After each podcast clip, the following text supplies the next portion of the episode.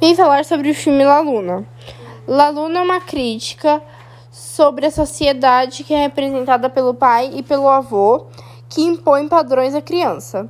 A criança segue esses padrões, tentando surpreender e alegrar o pai e o avô, mas todos nós somos diferentes e temos que aprender a lidar com isso. Essa foi minha crítica. Obrigada pela atenção.